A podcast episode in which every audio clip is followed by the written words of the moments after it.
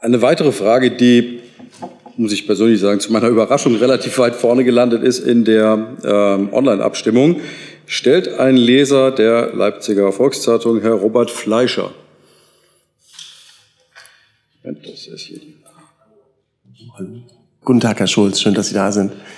Ähm, mir geht es um die Informationsfreiheit in Deutschland und ich meine meine Frage wirklich total ernst. Also in 21 Ländern auf der Welt ähm, sind vormals geheim gehaltene UFO-Akten veröffentlicht worden, unter anderem in Frankreich, Großbritannien, Italien und Spanien. Und die komplette Liste hätte ich hier, also falls Sie das interessiert, gebe ich Ihnen das gerne. Ähm, sollte man das nicht auch in Deutschland machen und würden Sie sich als Bundeskanzler dafür einsetzen? Und meine Frage ist nicht, ob Sie was über UFO-Akten wissen in Deutschland, sondern ob Sie sich dafür einsetzen würden, dass geheime UFO-Akten öffentlich werden.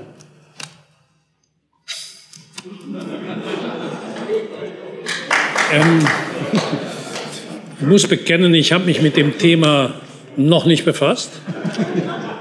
Die in, Frankreich, in Frankreich werden die von einer staatlichen UFO-Forschungsbehörde erforscht, ja. diese UFOs.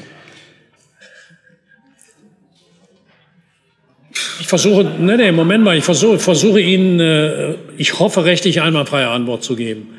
Wenn diese Akten nicht veröffentlicht werden, weil sie einer bestimmten Klassifizierung unterworfen werden, als geheim, dann kann ich Ihnen jetzt nicht versprechen, ohne entsprechende gesetzliche Rahmenbedingungen sie zu veröffentlichen. Denn ein Bundeskanzler der Bundesrepublik ist an die gesetzlichen Vorgaben gebunden. Ich kann Ihnen aber zusagen, ich würde prüfen, was sind die Voraussetzungen, äh, warum sind sie als geheim klassifiziert und äh, wenn es keiner weiteren Geheimhaltung in diesem Bereich bedarf, dann würde ich dem Deutschen Bundestag vorschlagen, sie zu veröffentlichen. Vielen Dank.